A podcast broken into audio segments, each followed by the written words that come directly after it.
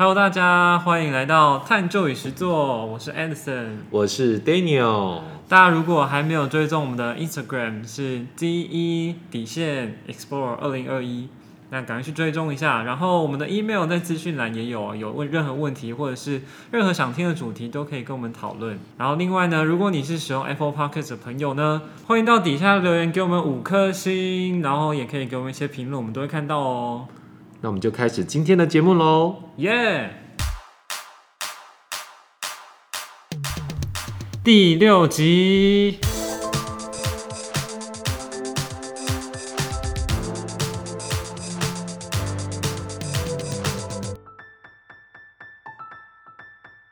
各位听众朋友，大家好，我是 Daniel。嗨，我是 Edison。大家有没有发现，我们这礼拜一好像没有上架任何的产品哈？对，准确来说，你们听到这一集的时候，应该是上礼拜一了。对，上礼拜一，呃，我们要跟听众朋友解释一下，为什么我们没有上架作品的原因，是因为我去打疫苗。哦，对对对，那时候我就想说啊，因为打疫苗可能会身体不舒服。对对对对啊，刚好我也是因为断考了，我在改考卷啊。对对，虽然可能就是没有改很久。所以打疫苗嘛，所以我们今天的主题就来谈爱情疫苗学。哇，什么意思？好像知道打疫苗。我想一下，我们打疫苗是为了呃预防重症嘛，对不对？对对对对，疾管中心都跟我们这样说嘛，就是对 COVID-19 肆虐，打疫苗呢不是确定你不会感染，而是让你预防重症，甚至导致死亡。也就是说，我们今天是为了要预防，恐怖情人，没错，对。然后你听了这一集节目之后呢，下次你再遇到恐怖情人的时候，可以预防重症。对，就是真的要及早抽离啊。对对对，这很像我儿子小学那个照样写短语哈。哦，哇，我拖延那个太久了。OK OK OK，那我们今天的节目呢，其实刚好也是顺应那个最近一个时事的问题啦，高嘉瑜委员哈，立法委员的一些事情。那也许在在呃这个耳机前面的听众朋友，可能对这件事情可能不是很清楚。那我们简单的请 Edison 帮我们讲一下这件事情的大致上的来龙去脉。其实我那天看的时候还蛮蛮 shock，就是太可怕了吧？怎么会有这样的事情发生？对啊，我据我所知啊，因为我看的资料可能还没有很多，但据我所知，好像就是高佳瑜他的呃她的男朋友，可能那一天好像是因为呃想要哦，好像是头痛不舒服之类，然后请高佳宇去帮忙买药这样子，对。然后去高佳宇去帮忙买药回来之后呢，就呃那个药袋上面没有写说可能一天要吃几次，对。然后他可能就因为这样就生气说你为什么去拿药这么不用心？这样子，啊，然后高教宇就说啊，没关系，我们现在这个就是拿四天份，啊，总共十二包，所以一天三包，哦。然后上面有写饭后吃。哦，然后那个男方好像是叫林姓林，就是林先生就林先说生对。就觉得，就是他觉得他在狡辩，就是不是这样子的。对，那高教也有说，他好像本身呃那个男方好像本来就有一些呃情绪管理的问题，问题就好像本来就有在吃一些身心的药这样子。对对对，所以就整个就呃一发对一发不可收拾了，啊。甚至是好像抓着他的头发，然后一直打他，打得很用力，然后疯疯狂打巴掌，打到脸都肿起来，嘴巴都流血了。对对对对，然后我看的那个照片真的是胆战心惊哎对，对那个太可怕了，好像还拉着头发拖行，对啊，太可怕了，真的。那就我所知哈，我听到的消息跟 Edison 有一点点出入。嗯出入的部分是我看到的的新闻是说，她的男朋友知道高佳瑜还有在跟她的前男友联络，对啊然，有这个我有对，然后前男友托高佳宇买一些小朋友的用品，因为她的前男友已经结婚有小孩，对，嗯。然后林姓先生啊，林先生知道这件事情的时候大为震怒，嗯，对，所以 Edison，我我讲的这个部分应该是没有问题了哈，没有问题，我看的也是有这个，对对对对对。嗯。那我们今天会录呃录制这一集节目呢，我们要讨论一个话题，就是说，我们到底要跟分手的前情人保持什么样的关系，还有什么样的一个呃底线哦，就是在你谈恋爱的过程当中是就是他一定是你必须要谨守的底线。嗯嗯，对，的确是，就是即使我们可能跟另一半是属于亲密关系，但其实还是有一些距离要自己要拿捏好的。，对，嗯对。像我个人觉得啦，哈，就是说，当你发现对方有两件事情发生的时候，我觉得，我觉得在感情的生活里面就不能妥协，你可能要有分手的考量。嗯，哪嗯哪两件件事情呢？嗯哈、第一件事情就是对方会有情绪勒索，嗯哦，第二第二点就是对方会有肢体的暴力。嗯嘿那所谓的情绪勒索，就是他常常会用一些伤害自己或是伤害你的你的身体或你的家人来威胁你。嗯嗯嘿嗯那那像这种状况的话，其实你必须很，我在我的想法啦，你必须很明确的跟对方表达说，你很不喜欢这样子。嗯，对，因为我觉得通常会用情绪勒索来说的话，这个这个你谈恋爱的这个对象，其实他的身心状况已经出问题了。对，对，那我觉得身体会生病，其实心理也会生病啊。我觉得心理生病就要去找医生，嗯但是你有没有这必要在这个时候离开他？我只能说，如果你是我的女儿，我的第一时间一定叫你先离开他。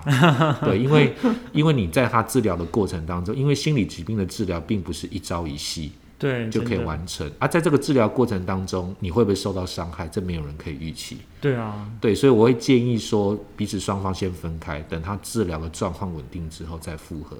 嗯那另外一部分是肢体暴力啦。那当然，当然我们在交往的初期，对方是不是有肢体暴力，其实我们并不容易观察得出来。但是我发现，其实有肢体暴力倾向的人，通常他在对其他事情会显露出一些他比较呃残暴的本性啊，嗯比如说他虐待，对对对，比如说他虐待小动物，哦，或者是他会无意间透露他前一段感情的一个处理方式。嗯，那这个暴力，其实我觉得有时候不见得是肢体暴力，有时候是言语上的暴力也算是。嗯嗯嗯对，嗯的确是。诶，那我很好奇，就是像前面讲到那个呃情绪勒索这件事情，然后去看身心科这件事，那假设说呃，因为刚刚说建议就是马上分开嘛，让彼此都先去处理这样子。对，那假设那个情绪勒索那一方就是不愿意分开，那这时候可以怎么做啊？我我我倒觉得这个其实在交往的初期就必须两两个人必须要确立的共识了。对啊，嗯因为我觉得在热恋的过程当中，当然两个人很甜蜜，但是任何的恋情你都没有办法预期说它一定是一个有结果的恋情。嗯嗯所以我觉得谈恋爱就是要有甜蜜的准备，但是也要分手的打算。嗯所以，所以像像包含恋爱的过程当中，在我的周遭的朋友或者学生里面，其实常常会遇到有一些问题，嗯是对方在交往之后才提出来的。比方说，我们要不要同居？嗯哦，或者是说，对方甚至会提出说，要跟我发生关系，来证明我们之间的爱。其实高佳宇这这次的事情里面，其实也有也有一些是拍摄一些比较私密的、亲密的影片。嗯那我在我个人的想法里面，就是说，呃，情侣不管再怎么样的情投意合，我觉得拍私密影片都是一个非常不妥当的处理方法。嗯，我也相当认同。对对对，除非你觉得这些影片我们做最坏的打算，未来散布出去之后，你对这些影片的内容公开之后，你你不会有受任何的心情上不痛不。痒这样。对，不然我觉得其实它都是一种风险，而且我觉得证明两个人之间的亲密关系不需要拍这些影片。对，真的不需要，对对对，有太多方式可以证明彼此对彼此的爱。对。嗯嗯嗯，对，所以像所以像遇到这种状况的时候，那我觉得我的想法就是啦，如果你已经没有准备好跟对方发生更亲密的关系的话，我觉得这个时候就要提出自己的立场，嗯。不要因为说对方要做这样的要求，你一个呃女朋友或是男朋友就要无条件接受。我觉得爱情还是要有底线的，不是所有的全盘接受。嗯，的确是，我也认同。我这边也是分享一下我自己之前的做法好了，就是其实我会觉得，在像刚刚 Daniel 说的，在交往初期的时候，应该先建立一些共识，就即使那时候很甜蜜，对啊，也有可能是因为我自己本身就是比较理性这样，对所以其实在，呃交往的初期的时候，我就会表表明说，就是未来有可能我们可能对彼此的爱已经渐渐淡掉了，可能已经不爱了，或者已经有其他人介入了。对我觉得那都是可以理解的，但是对呃，就是希望我们都可以把这件事情坦白的说出来，对就是不要再浪费彼此的时间。对，那我觉得这样就是好的，就我会这样子跟我的另一半说。对，没错。对，我会虽然可能讲当下就是啊，你为什么到这个时候讲这个东西？对啊，在这个节骨眼，刚交往就开始预设后来可能会发生的状况。对，但是就是呃，我的想法是，既然我们现在这么爱的话，对那我们应该可以理解，我们做这个决定，做这个约定，就是为了彼此。对对嗯，虽然可能会在那个当下，可能让彼此的心情会受影响，对对对。但我觉得以结果论来说，嗯，这个结果还是好的，因为你会彼此都会知道说，我们是真的很认真对待这段感情。对对。嗯嗯，那我觉得，我觉得对对方提出这个想法的时候，我觉得如果你要让对方觉得不是那么的呃约束感的话，其实你就跟对方表明这是双向的，就是我对你是这样子，你你的你对我的态度也可以是这样子对，，没对，错。在对方的双方是一个非常对等的状况之下，对方才不会觉得说啊，你怎么一刚开始交往就给我这这样的一个条件跟设对，没错，就是说，其实如果是我这样，那我也会跟你说；如果是你这样，那你也要跟我说，就是一个彼此互相坦诚约定这样子的感觉。对对。嗯嗯，那包含说在交往的过程当中，也可能会遇到我们刚刚讲到所谓的同居的问题啦。嗯对，因为其实感情发展到后来，两个人会希望能够相处的时间越久越好。嗯，那我不知道 Edison 的想法是什么？呃，你如果需要同居的话，有没有一些条件？哦，对，有诶，我觉得还是有一些条件，就是我觉得最简单来说，就是彼此的感情是有一定的基础的，就是已经相对非常稳定了。那这时候同居才会是一个我觉得可以考虑的选项。对，那呃，这简单来说，那另一个方面来说的话，是我觉得其实呃，在进入比如说结婚之前，我自己会觉得，如果能够先同居的话，其实是一件不错的选择。我自己觉得，嗯嗯嗯呃，因为我觉得，与其结婚之后才发现彼此在生活上面有很多的呃无法容忍的一些小事情，那不如就是在结婚之前先发现，那就先解决。对所以这样说起来，就好像我们可以再切好几个阶段，就是从初期热恋期啊，然后到稳定，然后到同居，然后才会进入结婚的阶段。我自己是觉得是这样子。我我会建议，如果要同居的话，还是分成几个阶段呐、哈、嗯刚开始可能就是去对方家，哦，住个一一个晚上、两个晚上，哦，那如果确定相处的状况，因为我们常有句话讲说，相爱容易相处难嘛。是没错。那如果确定说比较多时间相处没问题，我觉得再搬进去住，我觉得会是一个比较好的一个选择。为什么说这样说呢？因为有时候你当你发现对方不适合，或是对方是一个恐怖情人的时候，你要脱离的时候，其实会比较快。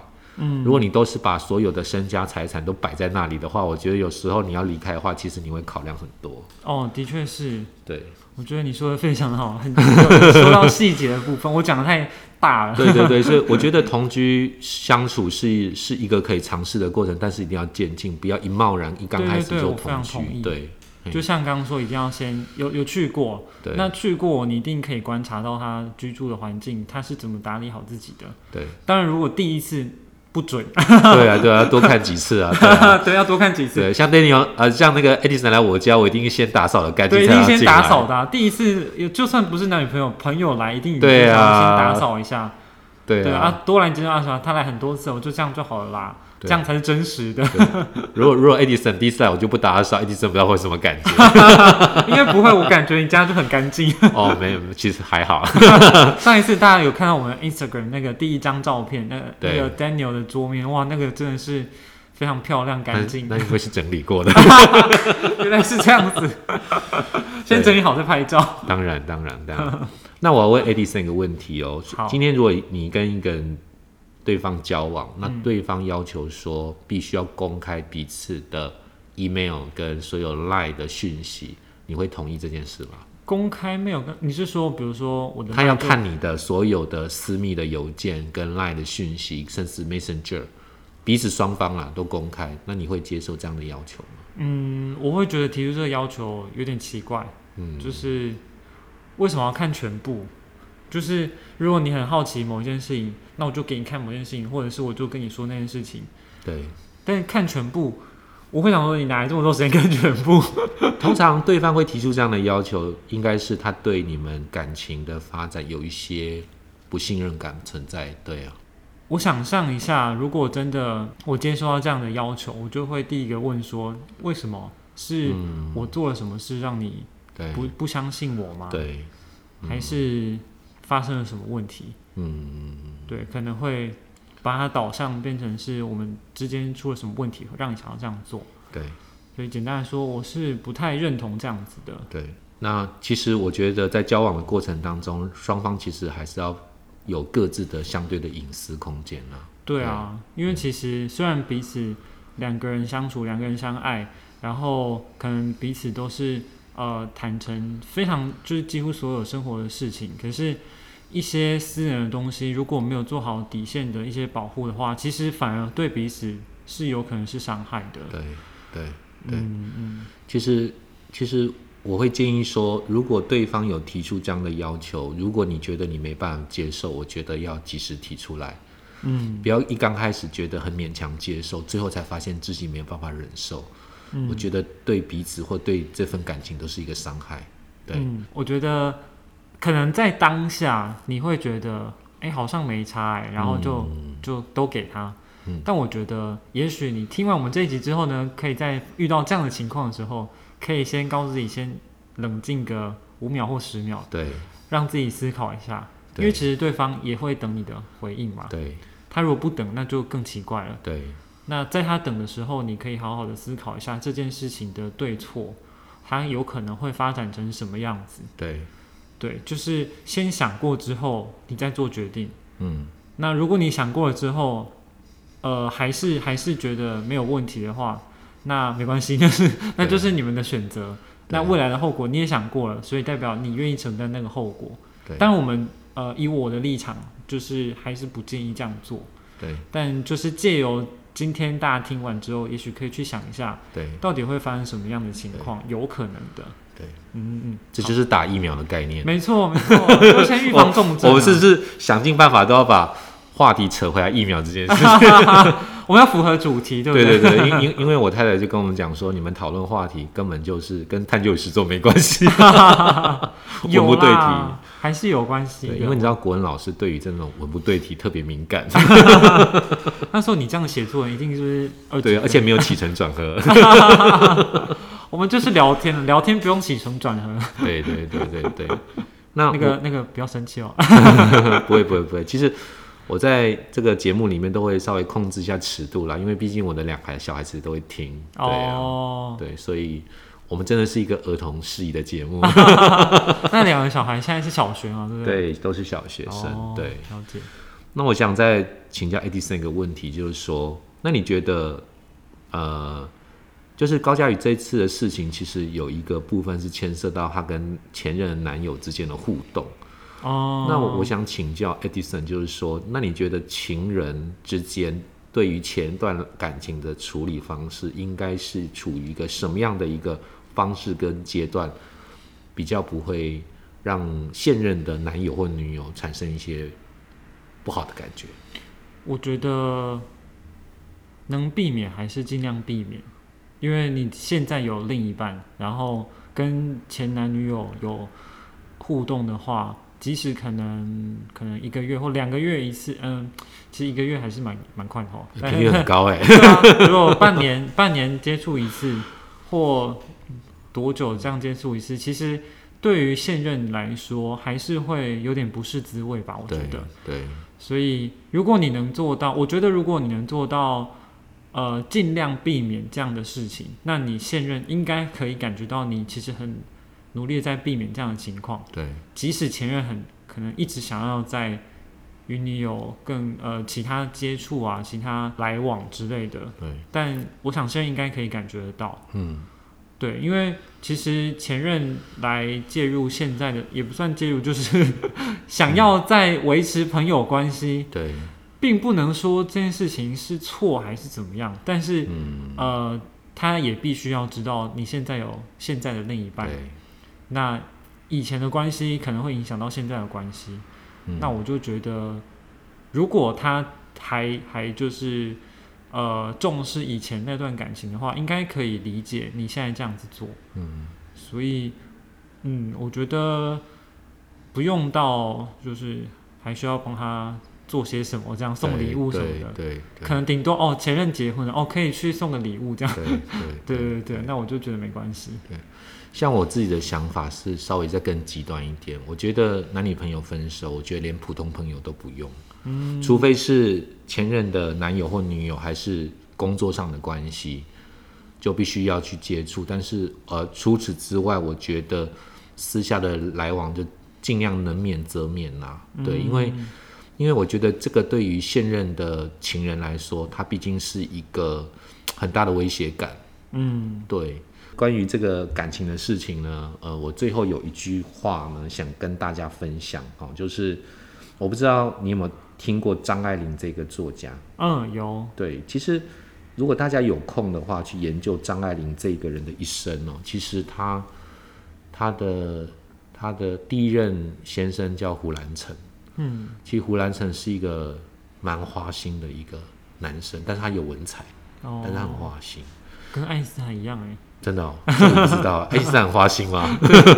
对，哦爱因斯坦就是跟跟你刚刚说一样，只是他的领域在科学这样。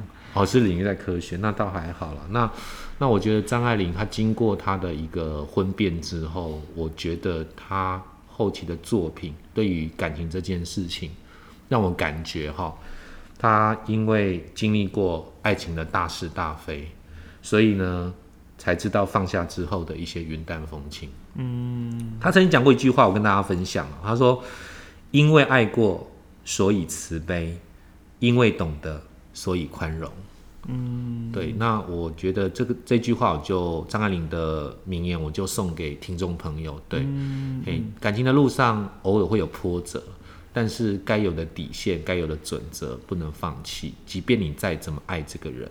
对，嘿，那当他的精神状况或是心理状况有问题的时候，有时候不是你的爱能够解决所有的问题，对，的确是。对，有时候需要一些药物的辅助跟协助。对，的确是。也许我们未来可以找个机会来谈谈身心生病的这件事情。对，毕竟，嗯、这个在现代来说，其实是一个蛮大的，嗯、蛮常见的问题。对，那我们究竟要怎么去面对这样子的朋友或亲人，嗯嗯嗯，或者是另一半？